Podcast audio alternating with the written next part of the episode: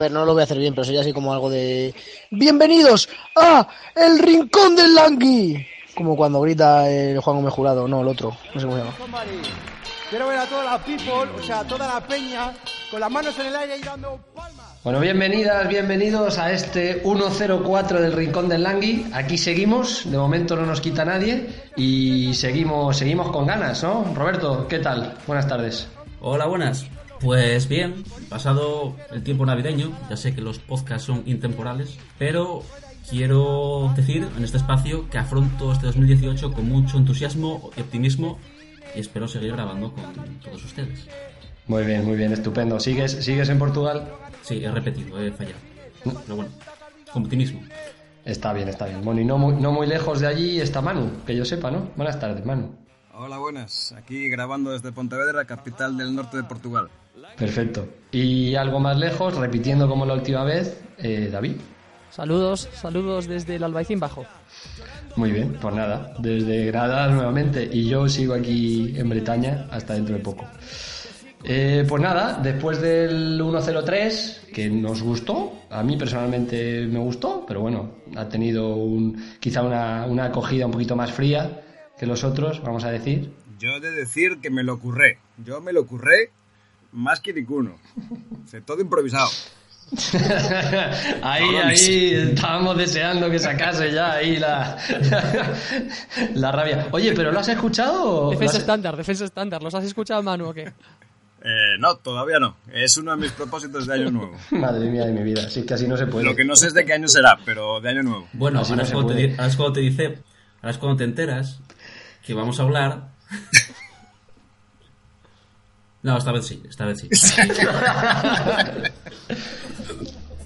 Esta vez sí. Oye, antes de empezar, por cierto, que no se me olvide, tenemos, tenemos logo nuevo. Nos hemos portado muy bien, por lo visto, en el año 2017 y los Reyes Magos, en forma de Antonio, de- del hermano de David, nos han, nos han traído un logo nuevo, chulísimo, que está en Facebook, que está en Evox y que está en Twitter. Y que mola mucho. Muchas gracias, Antonio, por ese pedazo de logo. Pedazo de aporte. Muchas gracias. Y desde aquí yo quiero también, esto un poco off topic, quiero mandar saludos yo al podcast de Los, Salva- Los Salvajes de Azkaban, ¿vale? Que siempre me echan la bronca. Participé una vez con ellos y, y como que luego se me olvidan. Así que desde aquí mando un saludito y si, y si os animáis, oye, hablan de cositas que están también bien. Esta promoción no la habíamos consensuado, ¿eh, Santos? De repente nos la has colado. Todo cosecha propia. nos la has colado ahí. ¿Qué, qué te dan por detrás, Santos? ¿Qué te dan? Que conste que ellos han hablado de nosotros dos o tres veces. Siempre a malas, siempre me ponen a parir. siempre me ponen a caldo. Pero, pero bueno, oye, yo qué sé, son majos. Oye, si te ponen a caldo, nadie se va a quejar. Bueno, y aquí, amicalmente, en este grupo empezamos. Empezamos. Oye, vamos, vamos a la mandanga. ¿Que- ¿De qué va hoy? Hoy vamos a hablar de películas para el olvido. Ya por fin, mucha gente no lo había pedido. A mí, por lo menos, me lo habían dicho. Yo, yo, yo el primero. Manu el primero. Manu está deseando, está deseando que empecemos este programa.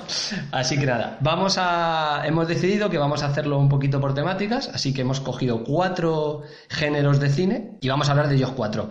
Vamos a empezar, porque a mí me ha parecido así, por terror.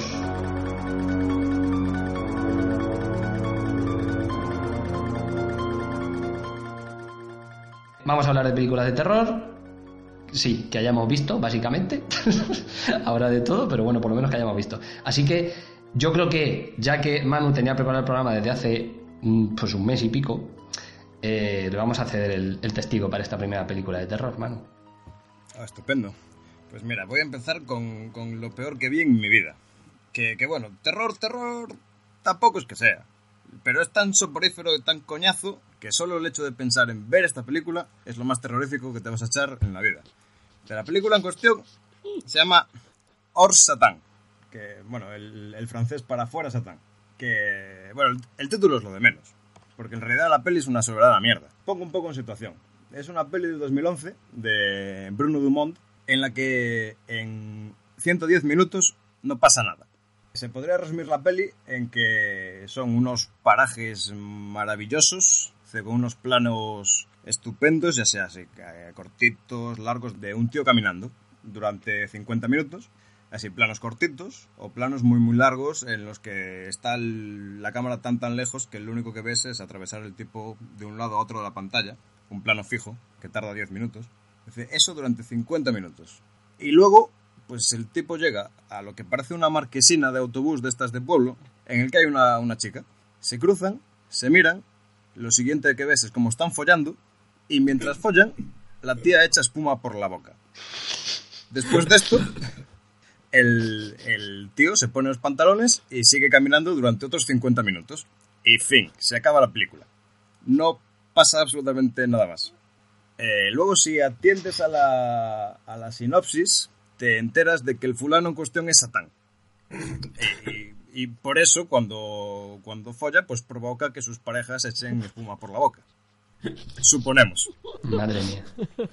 Pero, ¿y, y eso cómo has, cómo has sacado tú que eso es terror? Porque, no sé. Terror, terror es lo que sentimos todos al verla. Porque mira, os pongo un contexto. Yo esto lo vi en un festival de cine, en Cine Europa, que se cae en Santiago de Compostela todos los años. El caso es que cuando acabó la película hubo el mayor, el mayor aplauso generalizado y largo que, que vi nunca. Eh, En serio, ni siquiera en una concentración de monárquicos le aplauden más a Felipe el Preparado de lo que se aplaudió ese día en el teatro. es una cosa loca. Dice, nunca vi en mi vida celebrar nada tanto. Celebrar el que se acabase, obviamente. Y tengo una pregunta sobre el argumento. Pregunta, pregunta. El llamado Satán o epilepsia, dado el efecto que provoca, ¿cuántas chicas ataca? Porque me imagino que son solo chicas, viendo la calidad de la película. Eh, solo, solo una, solo una. No, no aparecen más. O sea que literalmente es lo único que pasa. Eh, sí, sí, que no pasa absolutamente otra O sea, que en realidad cuando dices... Mira, para- Cuando dices que Satán cada vez que folla le provoca eh, que, que pase espuma por la boca a las mujeres, en realidad es una conclusión un poco sin fuste, porque si solo sale una, sea, no sé, a lo mejor la chica se comporta así. Es una de una, 100%. ¿Qué necesitas?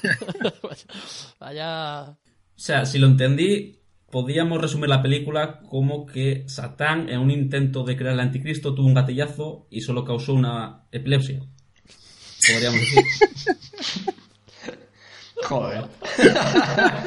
No, si aquí cada cual, vamos a ver, de un bodrio así puedes interpretar lo que salga en narices también, o sea, esto, esto es libre.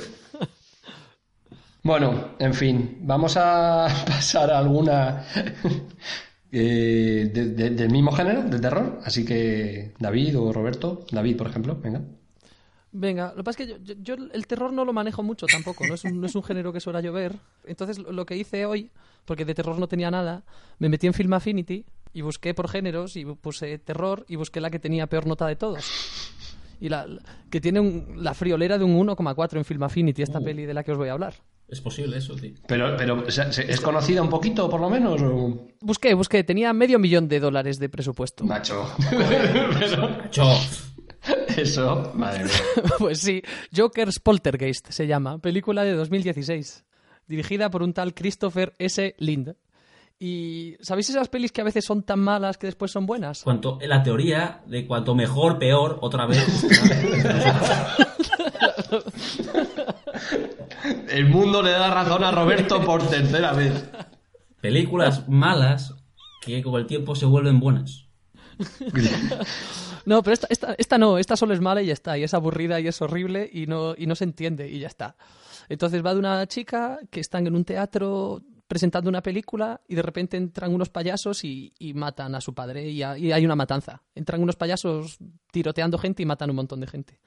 Y entonces ella, un año después, quiere volver a este, a este cine para reabrirlo, un poco en honor a la memoria de su padre, y entonces decide, ella que es millonaria y tal, que va a pasar la noche en, ese cine, justamente, en vez de irse a un hotel, pues pasa la noche allí. Y entonces, mientras tanto, pues empiezan a aparecer fantasmas y tiene, se vuelve así muy psicotrópica y no, y no se entiende, simplemente. Entonces no, no tiene nada. El momento así más divertido que quería compartir con vosotros es un momento en el que se, la peli se convierte de una manera muy extraña en una defensa del uso de armas de fuego. Una peli que empieza con un tiroteo, ¿eh? con un mass shooting en un, en un cine. Y entonces de repente tienen una discusión en la que hay gente que quiere cerrar el teatro y, y- y de alguna manera deriva esta conversación. La segunda enmienda salva vidas. La protección de la segunda enmienda salvará más vidas en el futuro. ¿Vidas? ¿Te atreves a hablar de vidas? Mi hijo murió aquí. Fue asesinado por un maníaco que tenía una pistola automática. No quiero que cierren el teatro, sino que lo tiren abajo, que deje de existir. ¡Cierren el teatro! ¡Que mate este sitio! ¡Tiradlo abajo! ¿Me oís? Entonces, por un lado está la turba enfurecida que quiere quemar el teatro y prohibir el uso de armas de fuego, y por otro lado están los sensatos protagonistas que no, que quieren defender la, la segunda enmienda. Es bastante, bastante lamentable la película, bastante para el olvido. ¿Y cuál es, cuál es la relación entre la, entre la segunda enmienda y, y tirar el teatro? No lo sé, Ah. no lo sé. Yo creo que hacen esa asociación así totalmente torticera por, para, para llevarse el asco, arrimarse el asco a su sardina y ya está. Muy rara la peli, muy, muy poco recomendable. No es de las que son tan malas que son buenas, es mala. Fin. Podemos decir que, como diría Rodrigo Cortés, es un porque sí. Porque sí. Y punto. Madre mía. Para que veamos que cualquiera puede hacer una película, igual que cualquiera puede hacer un podcast. Bueno, si tenéis medio millón de euros, pues no sé qué estáis tardando para, para empezar a soltarlo. Tú haces un crowdfunding, haces un tráiler medio apañado y lo tienes. Y mucho me parece. O sea, mucho, yo creo que. O sea, perdón, poco me parece. Yo creo que hay comunidades autónomas que el vídeo promocional costaba más dinero, tío. O sea, el vídeo de Asturias Paraíso Natural yo creo que costaba más dinero. No sé. Pero ese, ese triple, Roberto. O sea, queremos aquí información contrastada. Bueno, si Manu puede inferir a base de una relación sexual de Satán que provoca... Aquí ya, hoy ya los datos no le damos importancia. Hoy es freestyle. Oye, Oye, lo mío Oye, estaba festivo. contrastado, 100% de casos. Hoy vamos a ser un poquitín más laxos con la exactitud de los datos. Bueno, bueno, bueno. Ya veremos. Bueno, Roberto, venga. Me, me toca. Vale. Yo voy a hablar de una película que es un poquito más comercial. Entra en el género de terror, terror, comedia. Eh, es una película que igual la conoce alguno de vosotros. Llegó a estar en el cine y es Arak Attack. Eh, esa- ¡Hombre! Esa, es buena. Esa es buena. Hostia. Eh, es una, esta película es del año 2002 y es una de aquellas películas que por aquel entonces hacía. Pues teníamos Arak Attack, teníamos Mandíbulas, el cual el malo pues, era un cocodrilo. Teníamos Deep Blue Sea, que eran estas sillas del 98. Teníamos que eran tiburones inteligentes. Hostia, ¿Deep Blue Sea era la que los tiburones iban para atrás? Esa, porque eran muy listos. Les metían una proteína en el cerebro y aprendían la leche. O sea, eran grandes y listos. Entonces, eh, en esta película, Arak Attack lo tiene todo. Pues es un pequeño pueblo de Arizona, Prosperity, en mitad de la nada. No ocurre básicamente nada, pero tiene todo. Tiene su desierto, tiene su sheriff, que por cierto es una mujer. Tiene su mina de oro abandonada, por lo tanto el pueblo es pobre. Y no ocurre nada. Pero un día, un camión de vertidos vuelca, porque se le cruza un conejo en la carretera y tiene que dar un volantazo al camionero y vuelca y el vertido cae en un lago. Y entonces el hijo de la protagonista, que es la sheriff, va a visitar a su amigo y colecciona arañas. Tropieza, rompe el terrario y las arañas escapan, bebiendo el residuo. Y empiezan a pasar cosas. Joder. Las arañas al poco tiempo se convierten en arañas muy grandes y empiezan a desaparecer perros, gatos, avestruces, porque también había una granja de avestruces en el pueblo. Y tiene pues todos los elementos, ¿no? Tiene disparos, tiene el pueblo, tiene la sheriff, tiene unos jóvenes adolescentes que quieren practicar sexo y están en su primera relación pero son atacados por las arañas y escapan. Y como punto interesante, esos jóvenes adolescentes, una de ellas es una jovencísima Scarlett Johansson. Eso te iba a decir, que- muy joven, ¿no? Sí, es, un- no, se le ve, si buscáis el tráiler, se le ve que tiene cara de, de niña, de adolescente. Y tiene una, pues tiene la escena, digamos, la escena, podemos decir, más sexy, entre comillas, de la película. Sale a darse un baño, está secándose, y una araña entra en la habitación y la enreda en su tela de araña, y queda atrapada contra la pared. Hasta que entra la sheriff y mata a la araña. Y pues eso básicamente es el argumento, lo tiene todo. Y me gustaría que escucháramos el tráiler. El temor más grande del hombre proviene siempre de algo más pequeño que él mismo. La ciencia ha aumentado su tamaño. ¿Qué diablos es esto? La naturaleza ha mejorado su inteligencia. Así es, avestruces, gatos y perros han ido desapareciendo del pueblo. Y ahora ¿Qué ha sido eso? el hombre ha provocado ¡Hay que salir de aquí! ¡Ya vienen! su voracidad.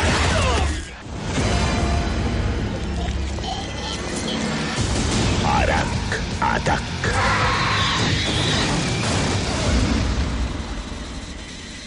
Pues el trailer lo decía todo. Yo eh, con estos, trailers, perdona, yo es que con estos trailers, porque he estado viendo varios también estos días, eh, me, ha surgido una pregunta. ¿Cuántos años estuvo en activo este hombre, el de la voz? Eh, eso te iba a decir, porque los trailers han cambiado. Ahora te ponen extractos de peli, pero este hombre, esta voz, es la pregunta que os iba a hacer. En los 90 se hartó a hacer trailers. Además que Estaba tiene- todo el día haciendo trailers, tiene macho. una voz muy de, muy de radio, ¿no? Así muy grave y le, le pega muy bien. No sé en qué momento, tengo que buscarlo, los trailers cambiaron. Dijeron, ya no, Habría, habría que ver, es interesante, es Cuando interesante se eso. jubiló el hombre este. Que es el Constantino Romero de los trailers, ¿no? Pero es verdad, ¿en qué momento empezamos a, a no contar la, la película en voz en off, ¿no? En los trailers. Ahora te ponen, ahora te lo ponen, te ponen escrito. Ah, Cuando verdad, te sacan, que no es te sacan mensajes. Te lo ponen escrito, pero no, no tiene, no tiene narrador. En fin. Oye, pues bien, no me acordaba yo de esa peli. Está Pues, bien, sí, sí. Esta película yo la, la fui a ver al cine, o sea, gasté ahí mi dinero y contribuí a esa recaudación de 45 millones, y ahora en un ejercicio de coherencia con el programa anterior, de los antiguos dólares. que aquí quiero quiero eh, quiero hacer quiero apuntar una cosilla. Esta película en Pero los dólares. IMDb Déjalo, déjalo, David, déjalo. No te preocupes. Vale, vale. Los dólares cambian, se siguen llamando dólares, pero cambian. En IMDB tiene un 5,4 sobre 10. Macho, ha sacado una que está aprobada, tío. ¿Qué es esto? Pero es que eh, eso, eso te voy a decir, mira, en esta peli se gastaron 30 millones de los antiguos dólares y ganaron 45. Es decir, las peli, estas pelis, sobre todo 90, 2000, por malas que fueran, ganaban dinero, tío. Yo no sé si tiene que ver con que los el ticket del cine comenzó, comenzó a ser más caro a partir de mediados de los 90, pero siempre ganan dinero, casi nunca pierden. Lo cual me sorprende bastante. O sea, porque imagino que alguien llegaría un día, ahí, pues por el 2000, que vamos a hacer una peli de arañas gigantes. Y alguien diría, sí, buena idea. Después de tener pirañas, tiburones, serpientes, porque acordaos también, que Santos, espero que no hables de esta, de Anaconda, ostras, que estuve a punto de hablar con Jennifer López. Eh, tener eh, pirañas, tiburones, cocodrilos, eh, todo, pues dijo, arañas, venga. Y dijo, pues pongo dinero, pongo los, los 30 millones. Entonces, ese momento también me, me gustaría. ¿Cómo? ¿Cómo? Alguien dice, pues, ah, pues sí. Tú, al rincón del Langui. Ajá, ajá. Langui. Oye, pues me toca y efectivamente yo la que tenía de terror aquí preparada ahora es Anaconda. No. Sí, tío, no he podido resistirme a coger Anaconda porque es que, o sea, él- es casi la primera película que me vino a la mente cuando dijimos de hacer películas para el olvido, de verdad. O sea, es que, además, recuerdo... Pero, la espera, dime. uno o dos, porque hay dos. Ya, no, hombre, he cogido la original que ya es bastante mala, o sea, Ah, la la- segunda... la- la- y por- la y, hombre, Jennifer López. He cogido la original sobre todo porque hay más gente que la ha visto, la original. Luego la, segunda. Entonces, no podía saltarme esta película teniendo el casting que tiene. Porque no solo, como dice Roberto, tiene a Jennifer López, ahí cuando hacía sus pinitos en películas y tal, que hizo varias, acordaos que hizo muchas. Eh, sino que también está Ice Cube. Sí, el cámara. Está, efectivamente, el cámara de- del, del grupete. Ice Cube, pero espérate, está John Boyd, que es el malo, digamos, que es el que, bueno, ahora, ahora contaré el argumento, pero es que está también Owen Wilson. Esas están todas también. Pero es que, pero es que al principio de la película sale Dani Trejo. o sea, es que, es que sale un montón de gente. De hecho, el, los primer- el primer minuto de la película sale Dani Trejo. Tiene un, una serie de problemas con la cabaña que tiene en el agua ahí en su isla. Ve como que la anaconda viene. Y entonces el tío lo que decide es subirse a un poste, ve que ahí está perdido, saca una pistola y se pega un tiro. Es el primer minuto de la película, ¿vale? Dani Trejo, papelón. Bueno, entonces la película va, no sé si os acordáis, de un grupo de National Geographic que tiene que ir a grabar una, una tribu de indígenas. Cuando están yendo para allá se encuentran a John Boy y entonces John Boy lo que hace es desviarlos para llevarlos a la anaconda porque quiere cazar la anaconda. Y a partir de ahí, pues eso. Tienes también tu escena típica de, de medio sexo, que salen ahí un par de pechos, eh, en fin, malísima, malísima, horrible, no sé si os acordáis. Yo, yo esta peli, oh, me acuerdo porque la, la cogimos en el videoclub, la vimos en casa. Sí, yo también, también. Y, y me flipó. De hecho, después fui a ver un documental de Félix Rodríguez de la Fuente sobre las anacondas, tío. Para ver si eran tan grandes en la vida real. Me defraudaron un poco. Pero, pero lo que más me flipó es que según la peli, no me acuerdo si esto es verdad o no, la, la anaconda te comía y luego te vomitaba, ya un poco digerido, y te volvía a comer. De hecho, a John Boyd lo vomita y se le ve con la cara medio deshecha. Sí, sí, sí, sí, sí. Y se lo vuelve a comer luego. Es verdad. Era una, una anaconda hecha. Bueno, para la época la verdad es que el efecto especial no era del todo malo. Pero aún así, bueno, tú lo ves, ahora, cascada, tú, tú lo ves ahora y lógicamente no va a ningún lado. Pero. La imagen de la cascada, que la anaconda se mete en la cascada y como uno al vuelo, me parece. Eso está, está, está, bien, hombre. Hombre, Si no recuerdo mal, eh, los efectos especiales estaban tan bien en esta película, se gastaron tanto en ello, que hubo un momento en el que reutilizaron una escena en la que se ve una cascada y la pusieron hacia atrás. Y entonces se ve como el agua sube la cascada. Yo me acuerdo un efecto que tenía también la peli que era como la visión de la, anaconda, ¿vale? Entonces de repente la cámara se ponía en blanco y negro, la imagen, y entonces como que, bueno, la, la anaconda ve en blanco y negro. Esa era su... y se movía así como muy loca, no sé. Y me gusta mucho, y ya dejo de, de hablar de esta película, eh, me gusta mucho el subtítulo que le pusieron. Era, se llamaba Anaconda. Y dice, cuando no puedes respirar, tampoco puedes gritar.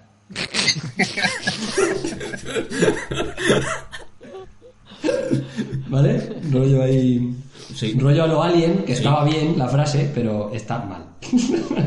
No, pues yo me, yo me acuerdo que más adelante, en los 2000, hicieron otra peli, Anaconda y En busca de la orquídea negra o, o algo así.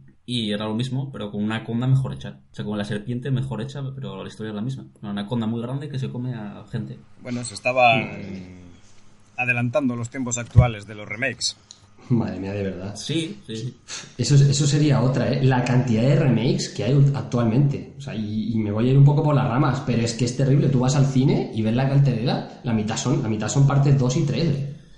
Pues la mitad son secuelas, la otra precuelas y lo que no remakes. Estamos muy abuelos de bolletas hoy, ¿eh, chavales? Ya estamos a- Sí. muy, muy abuelos de Pues ya bolletas tenemos- este, ya tenemos una este edad. episodio. Hombre, estamos hablando de películas que al- alquilábamos en el videoclub en VHS. Que eso ya, los millennials, eso no. No. Pero si nosotros, si nosotros somos millennials, hombre. Al palo. Hombre, no. Hombre, Sí. ah, sí, somos, somos, somos.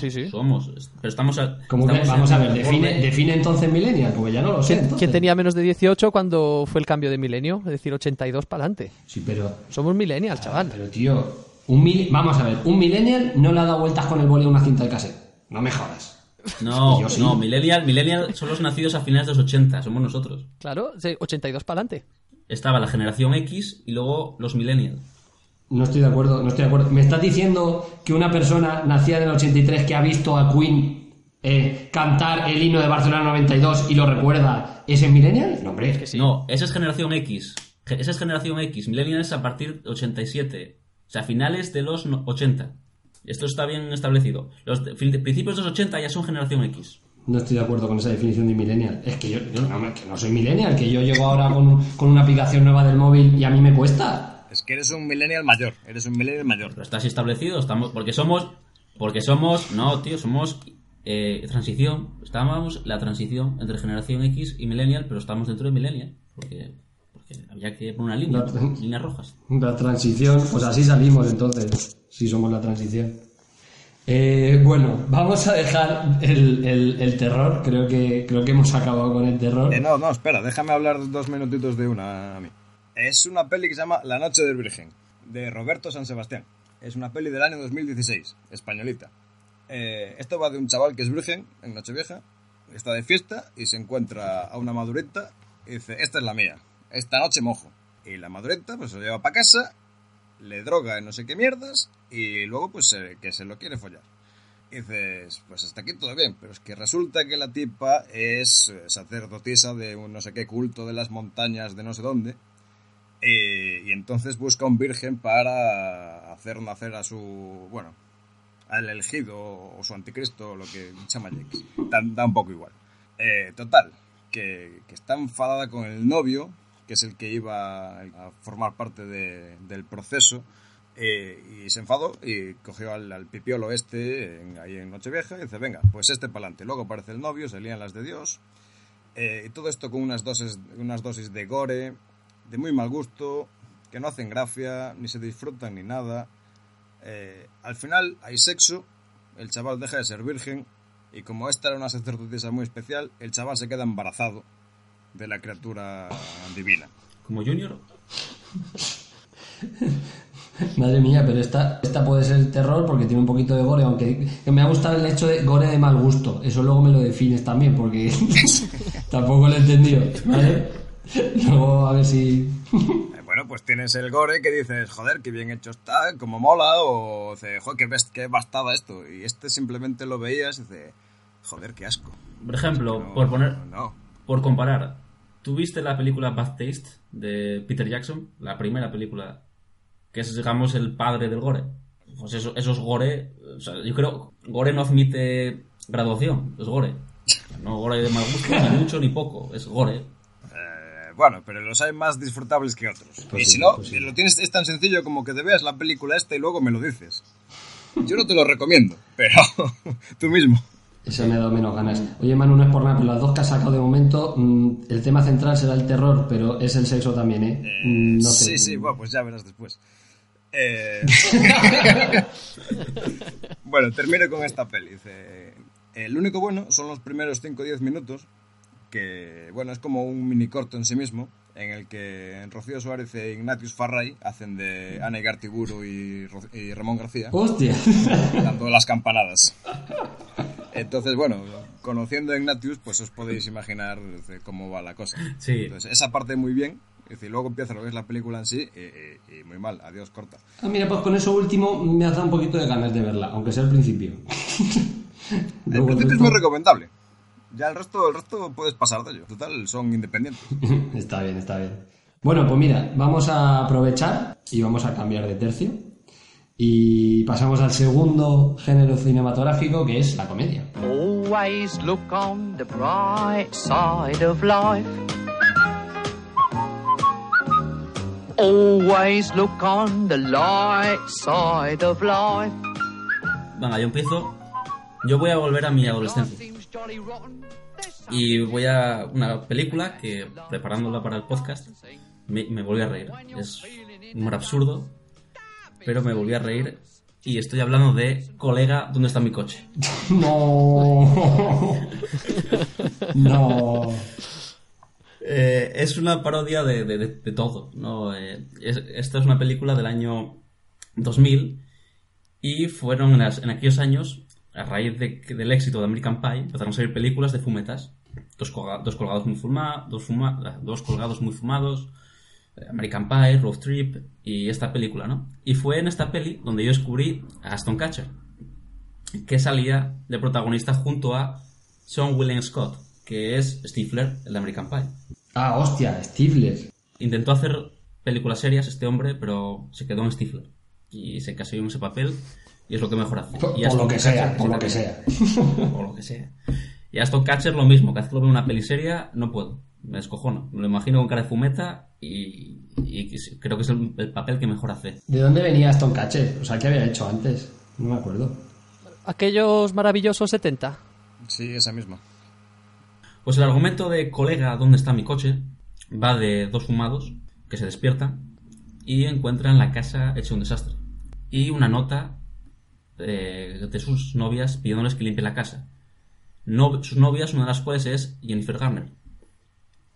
Y entonces salen de casa y le dice, colega, ¿dónde está mi coche?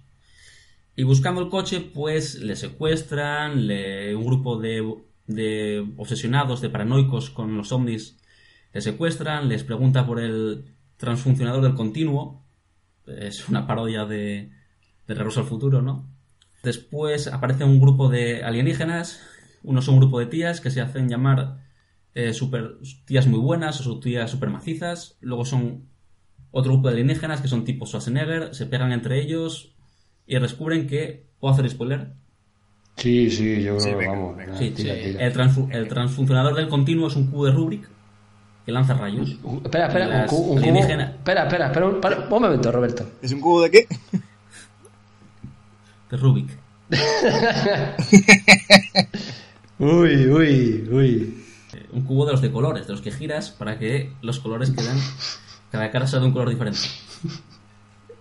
Entonces, cuando consiguen alinear los colores, Cuando, cuando- cuando consiguen que. cuando consiguen completar el reto, cuando consiguen completar el reto, Cuando consiguen que, Roberto. cuando, cuando consiguen cada cara ser de un color diferente, lanzan un rayo y matan a las alienígenas súper buenas. Con eso se salvan y, y los extraterrestres buenos les relajan, les, les regalan unos collares para que a las novias les crezcan los pechos. Pero la frase más conocida de la película, por la que todos lo recordamos, es esta escena. Tío, tienes un tatuaje. ¿Tú también? Tío. No. Tío, ¿qué pone el mío? ¡Mola! ¿Y el mío? Tío, ¿qué pone el mío? ¡Mola! ¿Y el mío? El tío, ¿qué pone el mío? ¡Mola! Esa es la escena más famosa de la película. Y ojito a las cifras. Yo a la escena esa tampoco le vi mucho sentido nunca, ¿eh? Pero así, o sea, ya os lo digo. No. Ya ni de aquellas, ¿no? A mí ya ni de aquellas me hacía. Yo, Yo yo, no la vi. yo- yo me he vuelto a reír. Yo, yo la, la vi antes de ayer y me he vuelto a reír. Eh, ojito a la recaudación. Esta peli solo gastó 13 millones. Ya voy a parar, ¿vale? La última vez que lo digo. Los antiguos dólares. Lo mismo que Star Wars Una Nueva Esperanza. Pero es que recaudó 73. Que esta peli que tiene un 5,5 en IMDB y para algunos es peli de culto, tú mira qué ganancias. Entonces debía ser aquellos años en los que llovía mucho y la gente iba al cine a tarde, como era mi caso. La cual también fui a ver al cine. Y creo que esta, cuando, salió, cuando fui, el año 2000, que tenía 12 años, creo que no entendí toda. Fue cuando la volví a ver, ya con 16, 17 años, que ya eh, pillé ciertos matices. Est- ¿Estás diciendo que la película era profunda, Roberto? Digo que eh, la relación de los diálogos con estupefacientes igual no estaba preparado para entenderla. Bueno, que no la entendí. ¿Qué Te sobrepasó la película. No, pues eh, me, me- me he vuelto a reír, o sea, y me sorprendí riéndome el otro día. Con estas tontadas. Muy bien, muy bien. Bueno, para eso estaba. ya. Qué bueno. Venga. Eh, siguiente peli, David. Llevas un rato sin hablar. Va.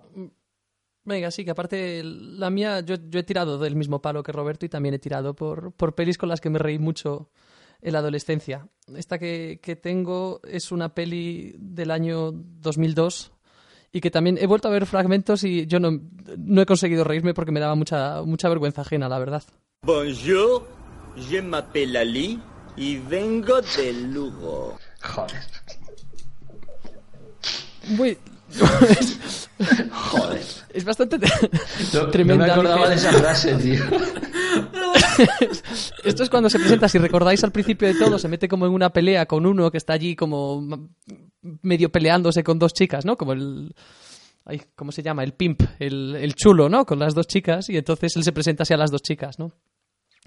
Y entonces, bueno, si recordáis, Ali G anda suelto, Ali G in the house, en, en su título original, película del año 2002. Esta tiene un 5,3 en Film Affinity. Otra aprobada. No, no paramos de sacar pelis aprobadas, ¿eh? Sí, sí. Oye, me, está, me estáis sentando mal, ¿eh? Dice, aquí estamos hablando de cosas distintas.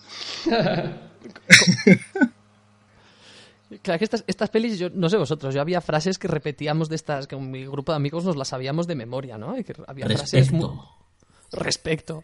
O esta, esta, para mí era esta. Háblale a la mano, que tengo las orejas sucias que te cagas. ¿No? Nunca os han dicho, habla a la mano. Oye, oye, ¿quién doblaba? ¿Quién doblaba esta peli? Gómez Puma. Ah, ¿Qué más da? ¿Qué tiene?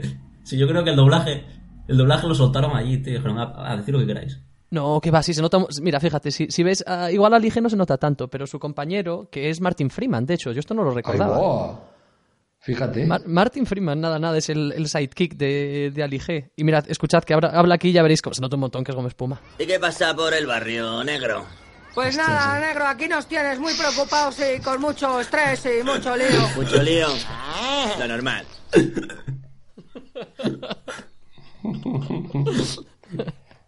Hombre, luego la, la mítica, la mítica frase de Ali G también es la de "Eh, esto es porque soy negro, ¿no? en fin. Y el wiki wiki me echa un kiki. Hostia, es verdad. en el- Dios, Ya. es malísima, tío, la película es malísima, no me jodas. Es malísima, malísima. Pero mira, Pero- pero y aquí estamos hablando de ella. ya estás, ya estás otra vez. en fin. Bueno, yo me he ido. No, no me he ido tanto a pelis que vi en mi juventud, porque no, porque está ya desde hace, de hace menos tiempo. y quería sacar una española, ¿vale? De, tantas comedias españolas que se hacen al- a lo largo del año, pues quería sacar una. Y esta es que recuerdo, la recuerdo especialmente mala. Os voy a poner un trocito del tráiler que yo creo que ya os va a sonar. Si pasaste media vida en el orfanato y ahora pasas los lunes al sol. ¿Qué pasa, flipado? Si estás mar adentro ¿Ya estás otra vez con tus tonterías? Usted no le haga ni caso, ¿eh? Que este es un farsante. y no eres capaz de volver. En, la peli- en el tráiler, en realidad no paran de nombrar películas españolas, ¿no? Un poco de siempre, porque lo que es es un refrito de películas españolas. Entonces, esta peli, llamada Spanish Movie, ¿vale? Que ahora a lo mejor ya sí os suena, era un poco lo que es, lo que es Scary Movie en el cine americano, pues en el cine español, Spanish Movie. Entonces sacaron esto, que sacan, bueno, el, el- hilo argumental en estas pelis da un poco igual, pero bueno, es como si fuera la, la mujer de los otros, como si fuera Nicole Kidman, que lo hace Silvia Abril, y recibe a una chacha, digamos, a una sirvienta, que es un poco el, el personaje, el trasunto de, de, de un personaje de Penélope Cruz en cualquier películas de Almodóvar, en este caso a lo mejor quizá más Volver. Y entonces sacan escenas, bueno, del internado, de, de mar adentro, porque uno de los personajes, que es Carlos Areces, hace de, de Ramón San Pedro, digamos, eh, Los lunes al sol, Rec, a la triste, en fin. No sé si la visteis en su día, pero no hay ni un solo momento de, de risa, de verdad, ¿eh? De verdad, es muy lamentable, muy lamentable. Sé que alguna vez, cuando la emitieron en televisión, la intenté ver, pero cambié de canal. Recuerdo que no, no me hacía gracia ni me entretenía, nada. O sea, no la encontré interesante, interesante no. Y esta serie está suspensa en IMDB, un 4,2. Y en Film Affinity un 3,7. Y quizá el momento, y quizá un poquito más, eh, que tenía un poquito más de salsa, es que sacaron a, consiguieron a Leslie Nielsen. Lo, lo contrataron para que saliera en la película. La escena es muy mala, pero bueno, ver a Leslie Nielsen rodeado ahí, porque ahí estaba, ahí estaba Tokiski metido, tiene, tiene su gracia. Y sobre todo tenía su gracia eh, uno de los anuncios que hicieron, Increíble. El cine español requiere mis servicios. ¡Qué responsabilidad! Almodóvar, Alex de la Iglesia, Guillermo del Toro, Amenábar. Por fin una película de prestigio y quién sabe, un Oscar. Este caballo viene de bonanza, para decirte siempre la juventud, maté en agosto la lo apretaba. le sacan de repente a Chiquito y Leslie Nielsen es que en el vídeo, cuando pongamos el enlace que lo vea la gente, no sabe ni qué hacer cuando llega Chiquito. Se queda súper pillado y empieza Chiquito luego a bailar y Leslie Nielsen como que hace un poquito de trote ahí en el suelo. Es una cosa muy bizarra, muy bizarra.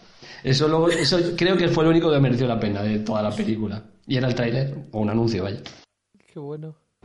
España, very good. Oye, yo tenía, las, he- las he estado mirando también, las de las de chiquito, que, que ya hemos, que ya hemos hablado de, de ellas. Y solo comentar un detalle curioso, que lo estuve, estuve mirando tal. Bueno, la primera, la de Aquí llega con Demor, El pecador de la pradera, esta tiene un 2,6 en Film Affinity. Esta ya está bien, bien suspensa. Lo curioso es, la- el director es eh, Álvaro Sánchez de Heredia, ¿vale? Que es el que dirige las tres de chiquito, ¿no? La de Brácula y Papá Piquillo. Que es, pero que es también el director de Aquí huele a muerto y yo no he sido y El robobo de la jojoya. Que no sé si las recordáis. Sí, las- todas, todas las navidades, todas las navidades. Madre mía. Pues ahí lo tienes el tío, el director de las tres pelis de, de chiquito y de las de y las dos de martes y 13. Oye, hablando de películas de, de humoristas, ya que dices la de Martes y 13, no es el mismo director, pero acordaos que también Cruz y Raya sacó película. Y no, ya no Cruz y Raya, sino Juan Antonio Muñoz, el que hacía de gitano. O sea, la película se llamaba Jame Maten. Jame Maten. Jame Maten en el año 2000, un 2,1 en IMDB. y es que salió, o sea, yo estuve mirando porque salió en el cine, ¿eh? Exacto, en el año 2000 que sale el gitano que acordaos que hacía de gitano Juan de Dios, que era malísimo, que iba con el. Papa y el Papa no hablaba, nada más que bailaba con la guitarra. Y el Papa, de hecho, lo está mirando y digo, oye, este tío es José Carabias, Pepe Carabias, no sé si lo tenéis en mente un poquito, Sí. que Pepe, bueno, la película, no, que- no voy a hablar de ella, sale Santiago Urralde, sale Marlene Mogó, o sea, bueno, un auténtico desastre, como lo podéis imaginar. Salen los chunguitos al final de la película, como salvadores ahí, o no sé qué historia. El caso es que Pepe Carabias era un actor de doblaje, sobre todo. No sé si tenéis la voz suya, he sacado un extracto de, de una de sus, de sus actuaciones, digamos, o de, sus- de sus doblajes. ¿Me tomas el pelo? ¿Quieres hacerme creer que ha sido esa pulga quien me ha tirado el balón? Ajá, le he visto con mis propios ojos. Ha sido él quien ha dado la patada. Basta de charlas, no quiero perder el tiempo. Enseguida veremos si es verdad lo que has dicho. ¡Atención, Oliver! Benji, es Benjamin Price, tío. El Benji Price, el Benji Price. Pero si lo ha cogido, ¿cómo se las habrá arreglado? Y quería sacarlo porque me resultó muy curioso que el, que el papa de Jaime Maten, de- el padre de Juan de Dios, que bailaba con la guitarrita, fuera la voz de Benji Price. Seguimos entonces, ¿tenéis alguna más o cambiamos de tercio? Mm, yo estuve a punto, pero no me atreví, de comentar la película de las Spice Girls. Pero no, no sabían qué género encasillarla. Yo esa la dejé porque pensé, a ver si hacemos otro programa y metemos musicales. Yo tanteé la de Gran Hermano, la película también. Fue otra de las que al final ¡Oh! deseché. Hablando de. Ya que estamos hablando de Caspa, pero bueno. Pero yo esa, yo esa no la llegué a ver, yo creo, ¿eh? Yo tampoco. Y no me apetecía verla, la verdad. ¿no? A- Mi nivel de sacrificio por el rincón del Langui no llega hasta esos extremos. Cuidado que tú te has visto un programa de Bertino, de Bertino Borne, ¿eh? Por el rincón del Langui. Y ahí- sí, pero. Pero es Carmente, es Carmente. Vale, pues nada, entonces cambiamos, cambiamos de género nuevamente y nos vamos, si queréis, a las películas de acción.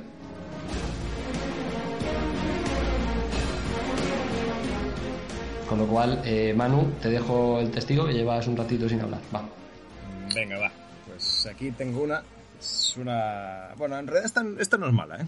Esta, en comparación con las otras que comenté, se deja ver y, con colegas es una peli muy disfrutable. Eh, se llama Dead Sushi. Es una peli de Noboru Iguchi del año 2012. Y, como por el nombre seguro que no lo conocéis, os diré que es el autor de cosas que tienen nombres tan simpáticos como The Machine Girl, Robo Geisha o esta me mola un montón, Zombie Ass Toilet of the Dead. Joder. Bueno, os pongo aquí un trocito del tráiler.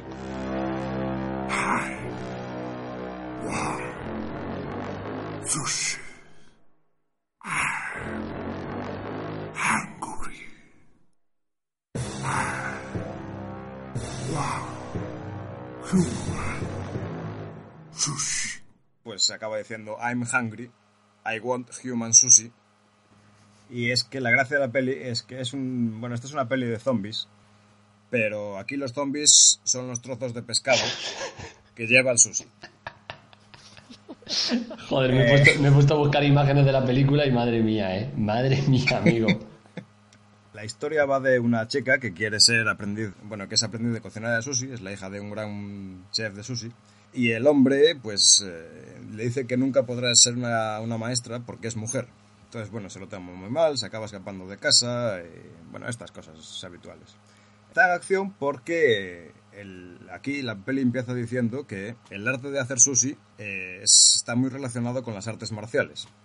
Entonces luego, cuando se descubre todo el pastel y, hay piezas de sushi zombie atacando por todas partes, es, es la chica esta la que salva la situación, creándose unos nunchakus con piezas de sushi, por ejemplo, y dándole patadas a todo lo que encuentra.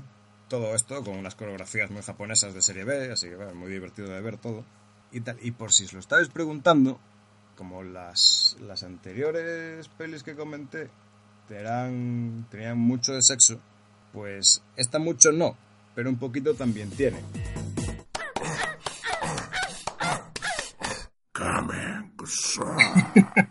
Básicamente es, un- es un- una escenita del tráiler en la que se ve a dos piezas de sushi follando en un árbol. Y, para redondear un poquito más la escena, eh, inmediatamente después, claro, esto hay dos tíos que, que lo ven, se quedan flipando, igual que, que vosotros ahora mismo. Y las piezas de sushi, después de, después de lo que es el, el fornicio, inmediatamente eh, dan a luz, cual conejos, miles y miles de más piezas de sushi.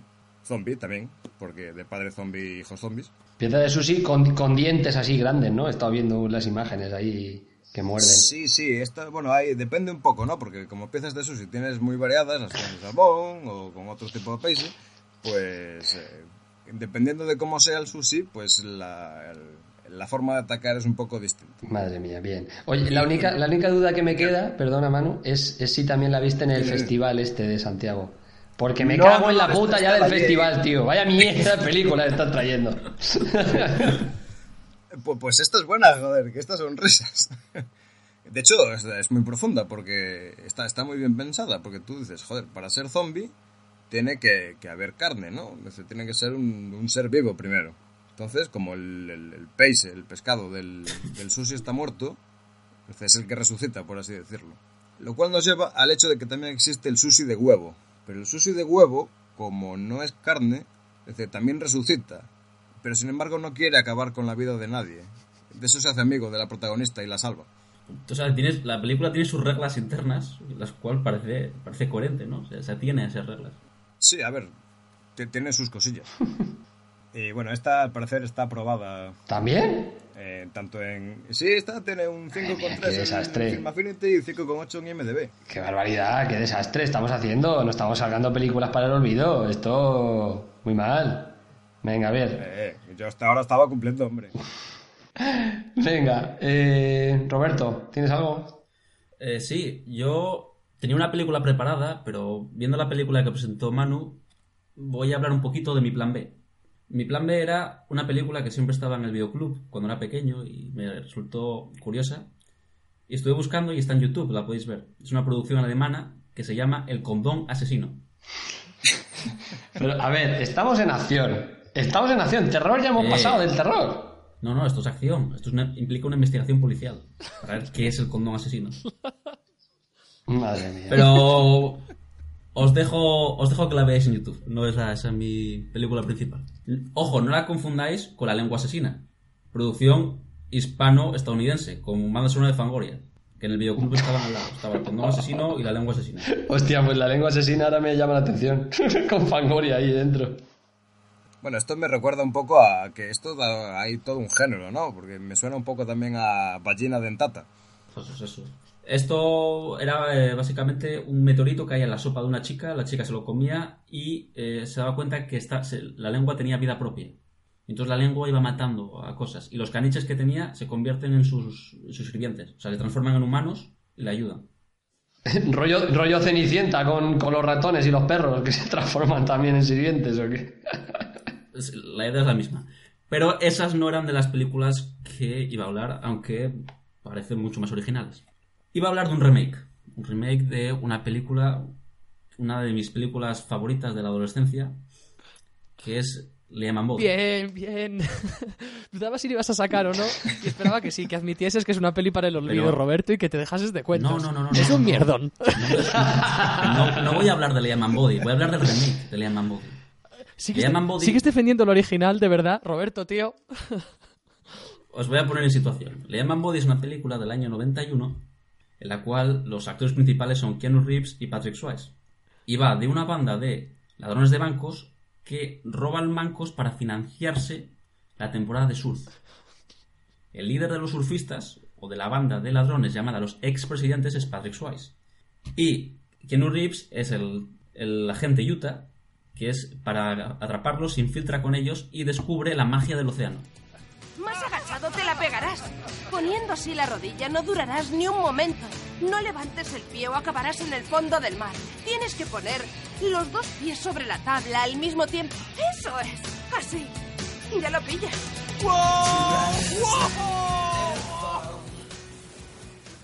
Eh, dicho esto, eh, tengo que decir que la vi hace poco, contigo David, y se me hizo un poco larga. Las escenas de acción son un poco, son un poco largas, la verdad. Oye, no es por nada, pero no es por nada, pero la dirige Catherine Bigelow, ¿eh? Eso te iba a decir. Cuidado. Fue la primera Cuidado. mujer que ganó un Oscar por eh, Entierro Hostil. Primera, primera directora. Primera directora, porque primera, primera mujer fue bastante antes, Roberto. Eh, bueno, pues tenía que decir el adjetivo director. Objetivo director. Pero, para que veáis que en esta vida todo es empeorable, en 2015 sacaron un remake de esta película, que se llamaba Point Break, como la original, solo que no la tradujeron a Liam and Body. Y la historia es exactamente la misma, lo que pasa es que se dieron cuenta que ahora pues hay más deportes de riesgo y pueden poner efectos especiales. Y básicamente son vídeos de Red Bull, de gente haciendo, haciendo, los, haciendo deporte de riesgo, los llamados expresidentes, que ya no solo hacen surf, se tiran de paracaídas, hacen motocross, hacen esquí, hacen snowboard, todo. Y el problema es que eh, el argumento ya se pierde. Son vídeos de, eh, de Red Bull y entre medias, pues eh, frases evocando la armonía con la naturaleza. Y así toda la película. Y el objetivo de estos hombres, pues ahora ya no es surfear la ola más grande, como era el objetivo de Patrick Swayze en la película original, sino es alcanzar el nirvana. Y para eso, pues tienen que pasar una serie de retos, ¿no? Tienen que escalar, tienen que surfear, todo. Vaya, pues, muy apetecible, sí. no tiene, no tiene mal reparto tampoco. O sea, una peli que a priori no, es- no, fue- no parecía mala. Por ejemplo, está Edgar Ramírez, no sé si, le, si os suena, es el que trabajó en la película El Chess, trabajó en Furia de Titanes. En eh, La chica del tren, es el que hace de psicólogo. Está eh, un actor así bastante joven también, que es Luke Bracey, que sale en la última película de Mel Gibson, la de Hacksaw Ridge, que en español se llamó Hasta el último hombre. Y está dirigida por pues, Fritson Gore, Oye, que un reparto, un reparto de la hostia, ¿eh, Roberto? Macho? un reparto de la hostia. Eh, son actores, son actores, son actores que salen en películas actuales, tío. Joder. ¿Cuántas de las películas que dijimos hoy los actores repitieron en películas? Que conozcamos. Vuelvo a fallar y MDB le pone un 5,3. vuelves, a, vuelves a caer, a caer con todo el equipo. Pero la moraleja es que todo es empeorable. Si una peli es mala, no descartéis que hagan un remake de aquí a 10 años. Hombre, sobre todo ahora en la época que estamos, con lo que hemos dicho antes, ¿no? ¿Y has buscado el rincón del Langui? ¡Directamente! Oye, David, te veo muy callado. ¿Estás preparando algo o qué? Estoy dudando, estoy dudando. Es que tengo una que está suspensa, muy suspensa. Ah, Bueno, un 3 con 1. Yo creo que esta... esta Bien, sí, suspensa. bien suspensa. Esta entraría aparte dentro también un tema que no hemos hablado mucho, que es lo de las traducciones para el olvido, ¿no? De los, de los títulos. Porque este se llama, en inglés, Beverly Hills Ninja. En América Latina... Oh, esa es buenísima. En América Latina es un ninja en Beverly Hills y sabéis cómo es en castellano, ¿no? Sí. La salchicha peleona, nada más y nada menos. ¡Hombre!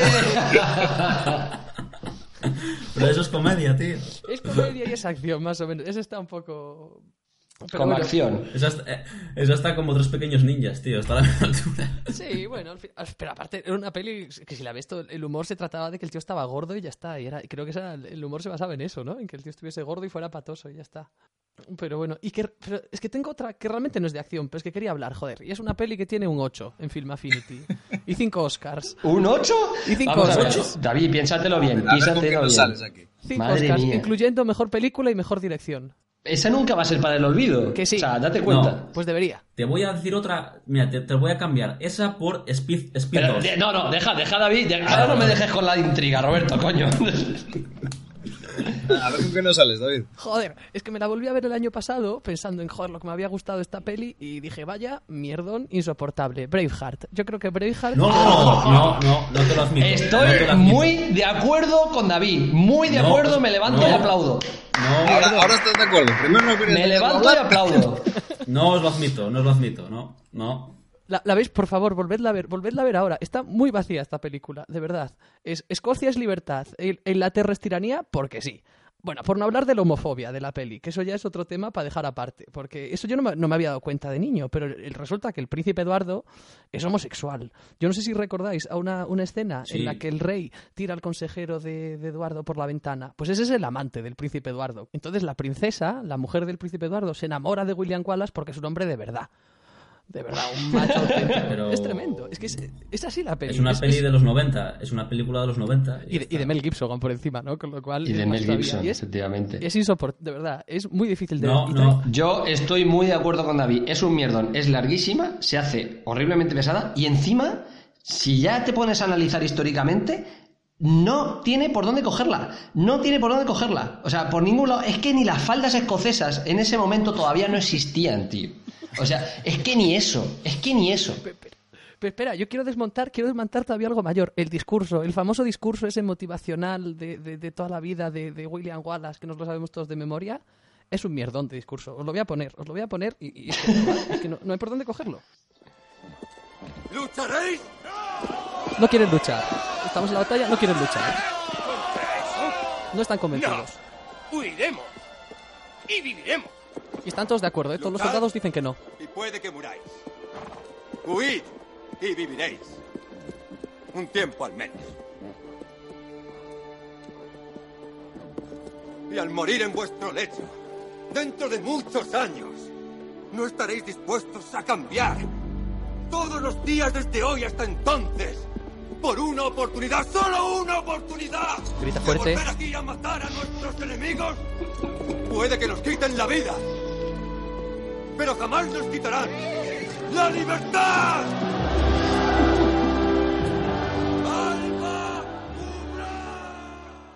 Y ya está, ya están Y- todos convencidos, porque ha gritado libertad muy fuerte y ya, anda, venga, a morir. Que, que no, que no, una basura. ¿Qué- y, y qué más, ¿Y qué más quieres, tío? ¿Qué más quieres? Está- Que no, yo estoy... Un discurso rápido y conciso. No hay nada, es un discurso, el discurso más vacío del mundo. Le pone música emotivo, emotiva, corre con el caballo y ya todo el mundo, venga, a morir por él. Que no, que no, que no. Para mí, película para los vídeos. peli me... No, a mí me gustó, tío. No... Me gustó hace 10 años, no la volví a ver. No, no, yo estoy de acuerdo con David, una Si- mierda. Si la veo hoy en día, probablemente piense algo más parecido como tú, pero no la suspendería, joder. Yo, A mí me parece de verdad, me parece, me parece un tollo. Estoy completamente de acuerdo. Bueno, me, me voy a ir yo con una, que voy a sacar una que está suspensa, por lo menos, en IMDB y en Film Affinity, porque si no, mm, es todo un cachondeo. Eh, voy a sacar... Hemos hablado antes que Schwarzenegger se puso a hacer películas así de comedia y no sé qué, y cosas así raras, ¿no? Pues hubo, eh, hubo, hubo por un momento, Stallone se lo pensó también e hizo una, que se llama Alto o mi madre dispara. ¡Venga! No sé si os acordáis Sí, sí, sí, sí, sí, sí, sí, sí, me acuerdo. de esta joyita. Voy a poner un trocito del tráiler, ¿vale? ¿El desayuno? ¿Ah? Alto. No seas idiota, si te tengo ya muy visto. Mamá, por favor, ¿quieres darte la vuelta? Oh, mi madre. Los dos. Dispara. Tiene, tiene voz en off, tiene trocitos de escenas, tiene un poco de todo, ¿no? Pero bueno, la peli la protagoniza Stallone y la protagoniza, la protagoniza Estelle Getty, que es una de las chicas de oro, ¿vale? Que también salió en La Máscara. Y esta peli, pues eso, mm, va de, de eso, que hay un policía, un no sé si es sargento, detective, no sé qué, va a visitarlo, va a visitarlo su madre donde trabaja. Y entonces la madre, pues como que se mete en su trabajo, detiene a un tío, luego es testigo de otro asesinato, no sé qué historia. Bueno, un, un mojón bastante serio. Todo esto, lo más gracioso de esto, es que Stallone ha declarado que está completamente arrepentido de haber hecho la película, pero que es que la hizo porque se rumoreaba que Schwarzenegger la iba a hacer. Y entonces, como Schwarzenegger había hecho ya Poli de guardería, y había hecho esta de la que hemos dicho antes, creo que la había hecho ya, luego haría Junior. también, haría también eh, eh, Padre en Apuros, ¿no? Ah, un padre genial. No. No, la de... Un padre en apuros, creo que es. La de Turbo Man, la de Turbo Man. superhéroe, Eh, sí. Sí. Bueno, pues se rumoreaba que esta le iba a coger Schwarzenegger y dijo Stallone, no, no, no, por, no, por mis cojones, esta la hago yo. Y fue un auténtico mierdón. Y lo, y lo gracioso es que fue el propio Schwarzenegger el que lanzó el rumor de que iba a ser él quien le iba a coger, pero él sabía que iba a ser un mierdón. Eso Qué han dicho los dos. zorro. Por, por, Como dicen en la vida moderna, zorro. por, por cerrar un poquito y también abrir esto, que no hemos hablado de ellos, ganó tres premios Rachi, ¿vale? Que es una cosa que no hemos comentado todavía, que creo que podría estar. Lo ganó él, lo ganó ella y lo ganó por el guion. Premios Rachi, para quien no lo sepa, mm, vamos a decirlo, son los premios que se denominan los anti-Oscar, ¿no? Y se hace también una vez al año, una semana antes de la gala de los Oscars, creo recordar, y se dan pues todos esos premios a peor actor, actriz, director, guion, eh, dirección, guion, etc. Pero sí, sí. Bueno, pero eso aquí no nos interesa porque estamos hablando de películas para el olvido que ganan Oscars. Yo, yo eh, quería, antes de que cambiemos de tercio, me gustaría comentar una peli, la cual es malísima. De hecho, está muy suspensa en IMDb. Speed 2. ¡Oh! ¿Os acordáis de Speed? De Keanu Reeves, pues hicieron una Esa es dos. la del barco, ¿no? La del barco, la del barco. Al barco. Yo no la llegué a ver entera, por eso no, no hablé de ella, pero eh, es muy mala. De hecho, nadie se acuerda de ella. Sí, sí, yo sí me acuerdo. Bullock. Yo, yo me acuerdo. De hecho, la vi el otro día en la tele, un cachito al menos. Ah, Sí, sí, ¿la- yo sí me la- acuerdo. ¿La emiten? El cachito del barco estampándose contra el Sí, puerto. claro, eso. Al final. Oye, qué, qué guay esa Pues idea de, eh, qué guay esa idea de, oye, vamos a hacer un remake de Speed, venga, vale, ¿qué hacemos? Tal. Ah, pues ahora, un barco que no se puede detener, tío, o sea. Pues ya está. Pero la idea es la misma. La idea era buena, ¿no? La idea de la 1 funcionaba, no, no era mala, era original. No sé si os acordáis, era Hombre. que si el autobús aminoraba la velocidad, explotaba. Bueno, a ver, que, que- que una idea sea original no quiere decir que sea buena, ¿eh? Oye, no te metas con Speed 1, tío. Para más coña, yo esa película la vi en un autocar. En un, en un viaje. Íbamos a autocar y nos pusieron. Pues hicieron una película, la 2, que no, no, que pasó un poco al olvido. De hecho, solo tiene un 3,8 en IMDb. Iba a hablar de ella, pero no, al final cambié de, cambié de opinión. Yo, muy rápidamente, muy rápidamente, antes de cambiar de tercio, quiero solo decir el título de una película y a ver si os acordáis. Porque es una película que siempre he discutido con mis amigos, que ellos no se acuerdan, y, y- y es para recordarla. Howard el Pato. Ah, sí, claro. La primera película de Marvel. Ahí está. ahí está, ahí está. Howard el Pato, pues eso, primera película de Marvel para el cine. Había hecho al- algunas antes para la tele, pero la primera película para el cine. Malísima, malísima. Es como, es acción, pero al mismo tiempo le meten comedia. El propio pato en sí está malísimamente hecho. O sea, fatal, da asco. Y luego tiene una escena particular que, que es que entonces, eh, conoce a una chica y, y luego tienen como una especie de escena de cama rara entre la chica y el, y el pato. Una cosa, una cosa muy ¿Qué extraña. año Pero es esa sí, peli? eh, 86. 86. La produjo ni más ni menos que George Lucas. Lucas Arts, Lucas Arts está metido ahí y fue un, un descalabro absoluto. De hecho, costó 36 millones de euros y ganaron en todo el mundo 37. Lo justico. y, con, y con cuatro ratchis, por supuesto. Eh, ¿Algo de acción más por ahí o pasamos al último bloque? Eh, yo, yo tengo una. Yo tengo una, mi última peli ya. Y os dejo, os dejo hablar de sexo. Eh, esta, esta es una peli del año 2009. Tiene un 3,8 en IMDb. Un 2,2 en Film Affinity. Me la vi ayer y es una soberana mierda. Eh, es española. Es una película de David Menkes y Alfonso Albacete. Se llama Mentiras y Gordas. Ahí va. Vale, vale. que bueno no sé si sabe no sé si la visteis no sé si sabéis de qué va Eh, tienen un reparto de estos de bueno de jovenzuelos de la época salen eh, Ana de Armas Mario Casa Miren Giovanelli John González Hugo Silva de- bueno la, la, la hija de Aida sale Alejo Sauras todos los, los jovenzuelos guapetes de Al- Alejo Sauras tampoco era ya tan joven, ¿eh? eh, bueno pero, Pero es ese que- tiene un papel más minoritario No era joven Nicolás Serrano. Bueno, total, el caso de la película va de nada, estos, jo- es- estos jovenzuelos divirtiéndose, yendo de fiesta, de, de farra una tras otra, metiéndose un montón de drogas, todas las que encuentran por delante, y follando. No tiene más historia. Dice, eso sí, mu- muy abiertamente, ¿no? Follan chicos con chicas, follan chicas con chicas, follan chicos con chicos. Ahí tienes para escoger todo lo que te gusta. Eh, luego, pues como buena película española, se ven muchos culos de ambos sexos, se ven tetas también, todas las que quieras, y dirás, joder, pues ni tan mal. Pero, no sé, esto, esto tú lo ves, es todo un, no sé, un despropósito detrás de otro. Me encanta, me encanta sobre todo las escenas de acción que tiene esta película, ¿verdad, Manu? Sí, sí, hombre, de acción, de cama, de cama todo.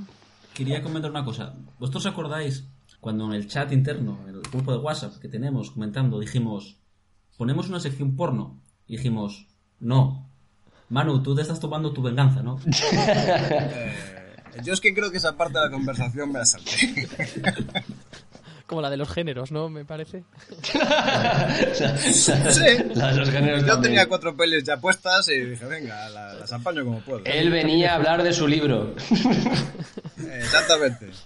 Pero bueno, a ver, de todas maneras, lo que quería comentar de esta película, lo más importante, eh, aparte de frases para el olvido como estoy tan gorda que no siento cómo me penetras. Hostia puta. le contesta el tipo, es que aún no te he penetrado. Eh, es que el guion de esta maravillosa mierda, aparte de los dos directores, tiene dos manos a mayores, que son las de Ángeles González Sinde. La que fuera ministra de Cultura con Zapatero, que le puso su nombre a esa infame ley, que es la ley Sinde. Bueno, Sinde Bert, porque vino después. Entonces, bueno, ¿qué, se puede esperar de un ministro de Cultura, bueno, ministra en este caso, que supone que, que la, la juventud lo único que hace es meterse mierda para el cuerpo? Lo, dejo ahí. Quiero ver a toda la people, o sea, toda la peña. ¿Qué dices? ¿Qué estás escuchando? Pues lo que está de moda, el rincón del Langui. Todos los del centro más fuerte. Llegamos al último bloque, por fin, y habíamos dicho ciencia ficción, sci-fi. Así que, bueno, eh, no sé, David, por ejemplo, que llevas, llevas un ratillo ahí esperando. Eh, venga, pues tengo, tengo, porque antes dijiste la, decías que The Room era la película, digamos, la, mejor mala película de todos los tiempos, pero hay otra también, que es medio ciencia ficción, medio terror también, que es la famosísima, la de Plan 9 from Outer Space. Ah, sí. ¿No suena esto? Plan 9 del espacio exterior. Sí, pero nunca la vi, o sea, nunca me he atrevido. De hecho, Yo, yo me, le, me, he puesto para, para, el programa a propósito, que de hecho también hay una película que trata de, de la creación de esta película, ¿no? Que es eh, Ed Wood de Tim Burton. Justamente habla de, de, la génesis de, esta peli. Y, es un disparate. Justo ahora este año ha sacado también James Franco, ha sacado la película del cómo se hizo de The Room. de artista. ligar un poquito ahí la, la trama. Sí, sí, pues esta, a ver, esta tiene un 4,4 en Film Affinity y es realmente es un, es un disparate, ¿no? Hay una de las cosas más, más divertidas que, a ver, una anécdota divertida, por ejemplo, está financiada por la Iglesia Bautista de Beverly Hills, que tenían la idea de con esta peli sacar dinero para hacer películas religiosas, cosa que por supuesto no ocurrió porque fue un fiasco absoluto. Entonces, antes de la peli, parte del equipo les exigieron que se bautizasen y bautizaron a buena parte del equipo de la, de la película en una piscina antes. Es, bastante tremendo. Entonces, bueno, así, parte de la diversión también está en ver lo cutres que son todos los decorados, una cosa sin sentido, sin, ningún tipo de sentido. Y otra cosa muy loca es que sale Bela Lugosi, que al parecer era amigo personal de Ed Wood, por lo que he estado leyendo. Pero Bela Lugosi había muerto tres años antes. Pero tenían grabaciones por ahí sueltas de Bela Lugosi disfrazado. Sí, era un actor que se había hecho muy famoso haciendo de Drácula. Bueno, tenían grabaciones cualesquiera de él por ahí con una capa. Y entonces metieron esas y después buscaron otro actor que lo sustituyese. Entonces, para que no se confundiese, este actor cada vez que salía se tapa la, cara con la capa. Entonces, este personaje aparece o dos veces en un plano que se repite como cinco o seis veces de Bela Lugosi caminando entre unas lápidas o con la cara tapada. Entonces, no hay doblaje al castellano pero tengo un par de cortes que me gustaría ponerlos y, trato de haceros ahí la traducción simultánea. Entonces dice tal que así.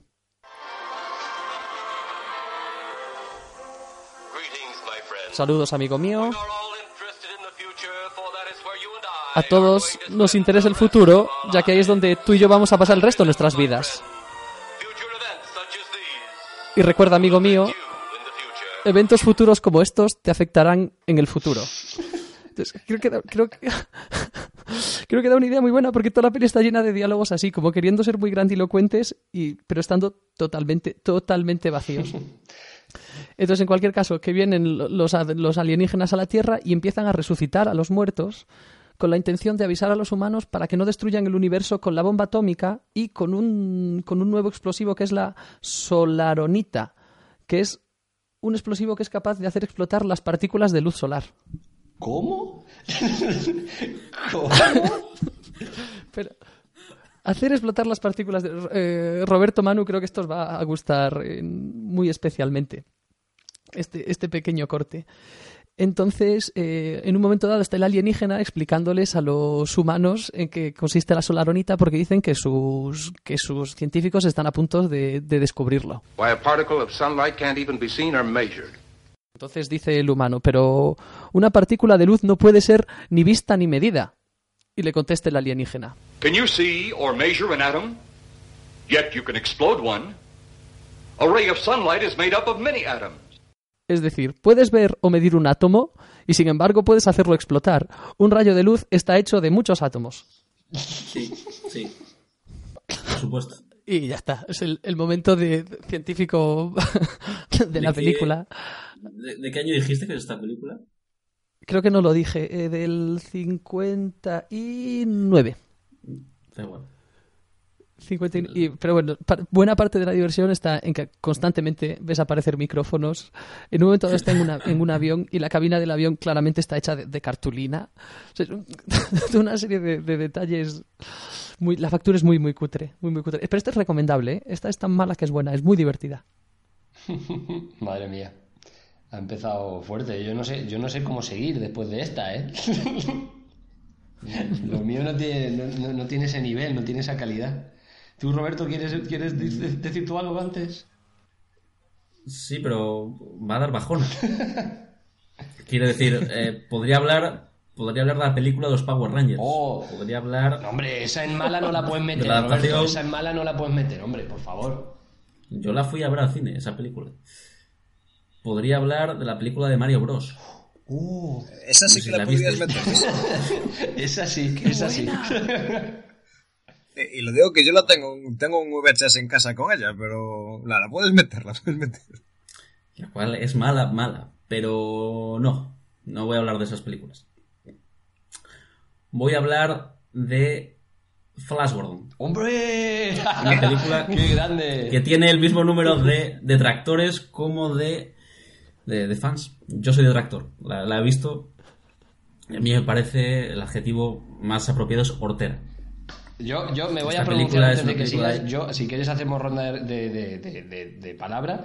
No te puedes pronunciar detractor de una cosa que ha tocado Freddie Mercury. Con lo cual, yo lo siento, pero yo no puedo ser detractor de eso. Con esa pedazo de banda sonora, tío. Sí, eh, eh, es lo mejor de la película, la, la- la banda sonora de, de Queen. Que de hecho la voy a poner.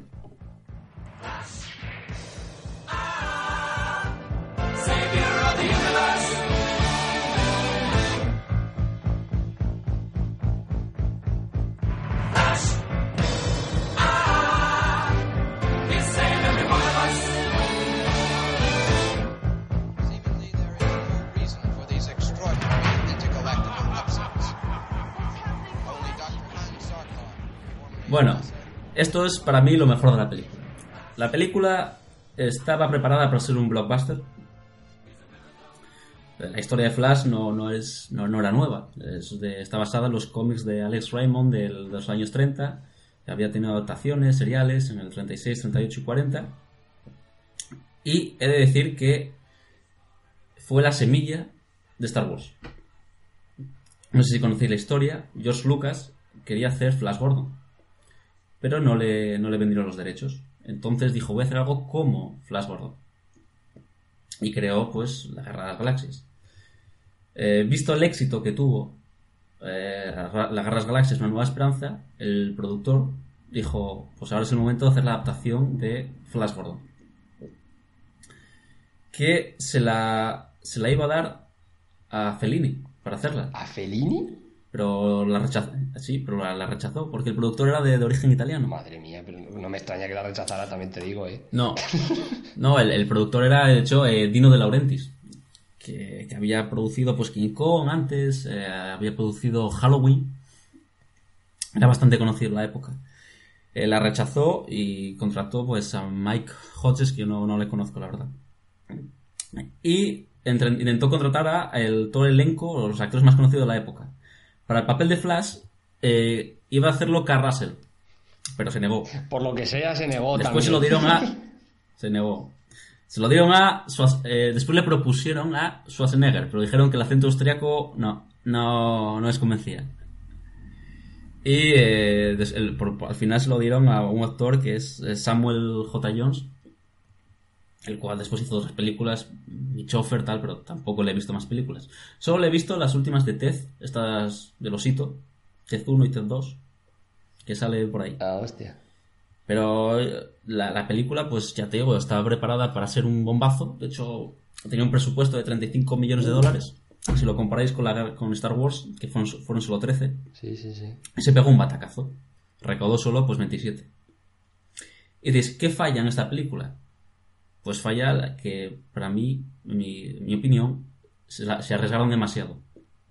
Es decir, la- los efectos especiales de la época no estaban preparados para todo aquello, ¿no? Hay eh, unos, unos hombres que se llaman los hombres halcón, que van con alas, y el movimiento de los hombres van subiendo y bajando es independientemente de las alas. O sea, las alas están, no, no son funcionales. Luego está todo lleno de detalles y colores, como si quisiera que en cada plano tuvieras que mirar a otros lugares. El emperador, el malo, es el emperador Ming, que es Max von Sydow. Pues ha- hace como un emperador eh, tipo asiático, pero muy, muy hortera, con las tejas, pues, eh, tipo zapatero. Y, y que queda, queda horrible. Yo, yo la he vuelto a ver y, y, o sea, me, me- me da risa, ¿no? De hecho, al final ha pasado a la, a la historia, más que como ciencia ficción, comedia, ¿no? Es uno de los casos de cuanto peor, mejor. Hombre, no, esto, Ha pasado la historia como, como hay, mucho, hay mucha gente que la defiende, pero la defiende por cómica, no por cine de ficción. La peli, la peli es aburrida. Yo la recuerdo verla y Yo- no, no, yo, o sea, aburrida. yo la tenía, es esas pelis que yo tenía buen recuerdo y la vi, pues hará 10 años, una cosa así, y no pude con ella, la, la quité. Pues yo voy a, voy a hablar de, de otra peli cuya banda sonora también es conocida, no tanto lógicamente, pero bueno, yo creo que sí le- la vais a conocer por ella. Voy a poner un trocito al principio.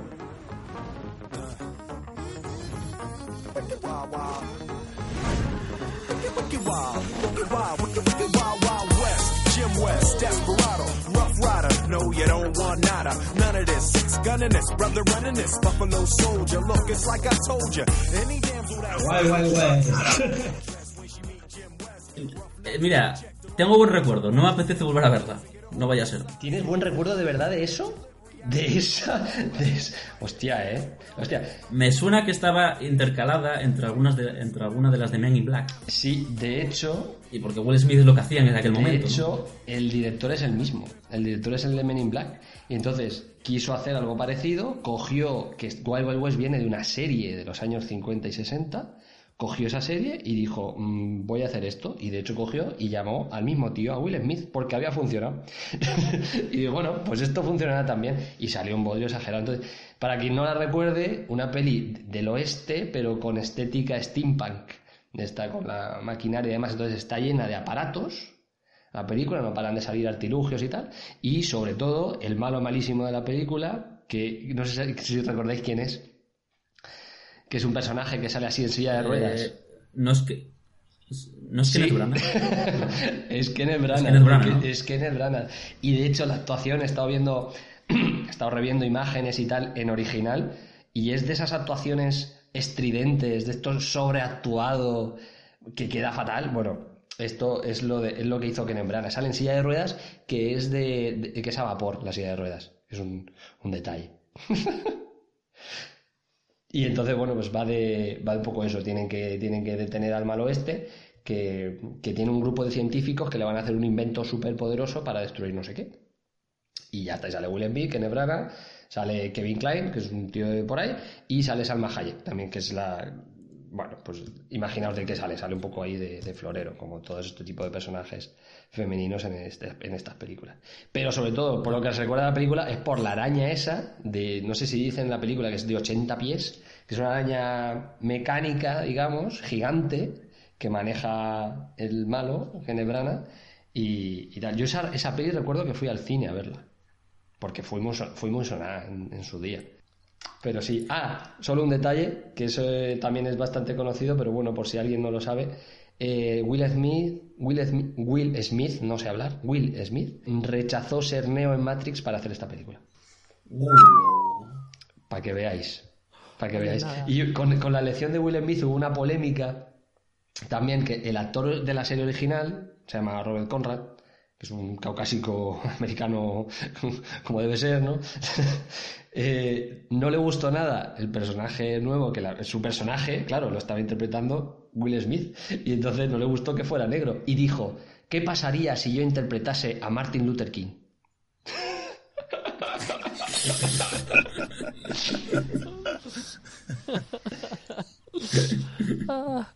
Toma argumento. Argumentazo. Argumento cuñado. argumentazo. pero- 4,8 en IMDB, suspensa, no como vosotros, que sacáis aquí cosas mm, masticables. Y 5 rachis. 5. Y, y digo yo, con esto de la araña gigante, ¿La, la verían los productores de Arak Attack y tomaron ideas o...? Debe ser. Tal vez. Tal vez. No, pero estoy seguro que los productores de Cowboys y Aliens la vieron. Estoy seguro que sí. Sí, es como, es como la peli esa otra de los zombies nazis, ¿no? ¿Eso sabéis cuál es? Yo, yo la tenía para ver, pero dije, venga, ya para otras y tal. Es que si empezamos con los zombies, malo. Yo ya bastante fue que hablé del sushi, pero los zombies son un género en sí mismo. De, de pelis malas, quiero decir. Sin duda. Lamento un poco terminar con Wild Wild West. la verdad. A mí me queda Ah, un- venga, una- perfecto, un- perfecto. un detallín, no es, no es una peli, porque de nuevo vuelvo a traer, esto es un peliculón, ¿eh? esto es un 7,5 y yo creo que está entre mis pelis favoritas de A ciencia ver, a ficción. ver. Pero quiero traer un, un- un tema... Céntrate, que estamos en pelis para el olvido. Luego haremos otro de pelis que son buenas, tío. No, pero ya es que estamos muy haters, ya tanto para el olvido, tanto para el olvido, un poquito para el recuerdo. Sí, sí, ¿No? venga, sí, sí. No nos convence venga, este. Yo tengo curiosidad por saber qué vemos. Adelante. Da igual. A ver, quiero hablar, quiero, quiero hablaros de Terminator 2, pero de lo que quiero hablar es de un doblaje para el olvido. Entonces, que es solo un- una parte muy pequeñita de, de esto. Entonces va Terminator 2, que es del año. Espera que lo tengo aquí apuntado, 91. Escrita, producida y dirigida por James Cameron. Tiene un 7,5 en Film Affinity. Me ofende mucho que Braveheart tenga mejor nota que Terminator 2, pero bueno, no, de esto, de esto ya, ya dejamos este tema.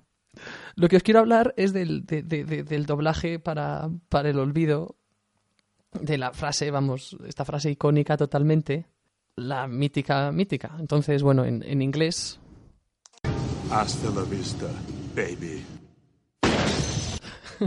bueno, Roberto, mientras sonaba la, la- mientras sonaba la imagen, eh, Roberto tenía una carpeta que ponía hasta la vista, baby. ¿Por qué? Es que antes de Navidad tuve una discusión con mi compañero de piso. Bueno, estábamos hablando de películas. Y yo tengo un problema cuando hablo de películas en otro idioma. Es que no puedo. Porque todas las películas que he visto en la infancia las he visto en español. Entonces cuando digo, ¿te acuerdas de esa escena en la que el personaje dice, ya me tengo que parar? Porque no sé qué dice la versión original. O de esa película que se llama, si no la he visto, si no la he vuelto a ver, no sé qué frase dice. Y salió, y salió el tema de Terminator. Y entonces, de coña, me regaló un calendario con Ah, frases bueno. de mítica, de, de James Bond, de eh, en ocasiones veo muertos, tal, como se dicen en versión original. Qué bueno, qué bueno. Y por eso salió hasta la vista baby. Oye, pues venga, saca, saca, saca el doblaje, Vale, que quiero escuchar al maestro. Allá vamos. Sayonara, baby. Ahí está, efectivamente, Constantino Romero. Pero, pero esto no es lo que donde yo quería llegar, ¿eh? Porque el, el doblaje para el olvido que quería sacaros es el que le hace la televisión de Galicia. Oh, cuidado. Cuidado, que esta no me la sé yo. Estamos hablando de, de palabras maestras. Y aquí estamos ya hablando de- una cosa muy seria, muy, muy seria. Arrañada. Raparigo. Dice, dice arrañala, raparigo. Que, que, estos, que, que esta tra- la traducción es algo así como arrascarla, chaval. Qué bueno. Es como... Es como, Y es como esto si lo hubiese doblado, mucho en la televisión de como si Galicia, hubiese doblado Cruz y Raya o algo así y hubiese metido un... un ah, eh, hoy no, mañana. Pues igual, ¿no? Pero esto me lo. A, mí me lo contaron también un compañero gallego. Que, que ponían, por ejemplo, la, guerra- la, la Guerra de las Galaxias, Star Wars, la 4, la ponían también traducida al gallego. Y veías a Han Solo decir cosas como, pues dichos gallegos, ¿no? Rapaz, no pongas el carro enfrente de los bueyes. O cosas así, ¿no? Totalmente, sí, sí. Los doblajes de la televisión de Galicia siempre trataban de utilizar un lenguaje muy, muy Gallego. gallego, coloquial, el que se. Entonces tiene a veces estas traducciones que son. que resultan graciosas, la verdad. Son maravillosas, hombre. De hecho, aquí en, en Galicia son como un. Bueno, un, un ente en sí mismo al que adorar. ¿Se, se siguen doblando pelis? Tienen, Sí, tienen- sí, sí. tienen mucha entidad. ¿Se siguen doblando? Lo digo, lo digo con cariño, ¿eh? Eh, sí, sí. La televisión de Galicia sigue. Con... Debe de haber como cuatro dobladores más o menos que hacen siete voces cada uno, porque sie- siempre veo las mismas, las mismas voces, pero sí. Bueno, el doblaje tiene sus cosillas interesantes, vamos a decir, ¿no? No sé si visteis Old Boy, una peli coreana de, de culto, una maravilla de película. Muy, muy violenta y demás. El... Si la veis doblada al castellano, no es que sea peor, pero en cuanto te das cuenta de que la voz del protagonista es la de Homer Simpson, pues como que toda la violencia de la película se hace un poco fuera de lugar. Hostia, no se puede. Pero es verdad, es verdad que David lo ha intentado sacar dos veces y no, no hemos entrado al trapo de, de- de traducciones de título malos y, y doblajes un poco Sí, extraños. pensé que. Bueno, ya, Ya sé. se tratará. Yo ya la- haremos la- traducciones la- para el olvido. La más rara que tengo es Point Break, le llaman Bobby. Sí, sí, desde luego. bueno, pues yo creo que con esta última aportación eh, podemos, podemos despedir el bloque y podemos despedir el programa, ¿no? Sí, yo quería añadiros una cosa y es que por una vez en todo el programa me voy a ceñir a los géneros que de los que se habló y no voy a hablar de La La Land porque no porque dijimos que nada de musicales. Bueno, desde aquí un saludo a mi que está- colega Andrés, que fue el que me dijo que era una película que redefiniría el cine. Uh. Madre mía, apuntando alto. Tú ahí también sacando pelis que ganaron Oscars. Ah, digo que, que no. Casi, al palo. Bueno, y rememorando el primer episodio del Rincón del Langui con ganas para el olvido, nos, nos podemos despedir de, de este cuarto episodio. Y nada, hasta la próxima. Ha sido un placer nuevamente. Y nos escuchamos. Hasta la próxima. A Rafael. Calado. Esto dice Hasta la interpreta, haz claqueta, venimos a la gala vestidos de chaqueta, el patio de Butacar dice cine, el patio de Butacar dice cine. Rueda interpreta, haz claqueta, si no ganas el Goya, chico no te chines, el patio de Butacar diga cine, el patio de Butacar diga Hasta la vista, baby. No, ahora, eh, eh, no, ahora en serio. Es el cubo de Rubrik, ¿no? No, no, fuera coñas. Otra, otra vez. No, no se dice cubo de Rubrik, tío. No, no, ahora estoy hablando, ahora estoy... Oye, voy a tener que buscar. Se dice cubo de Rubrik, tío. Ah, sí, la R. Ah, vale. Ah, Rubik, aquí está. Es Rubik.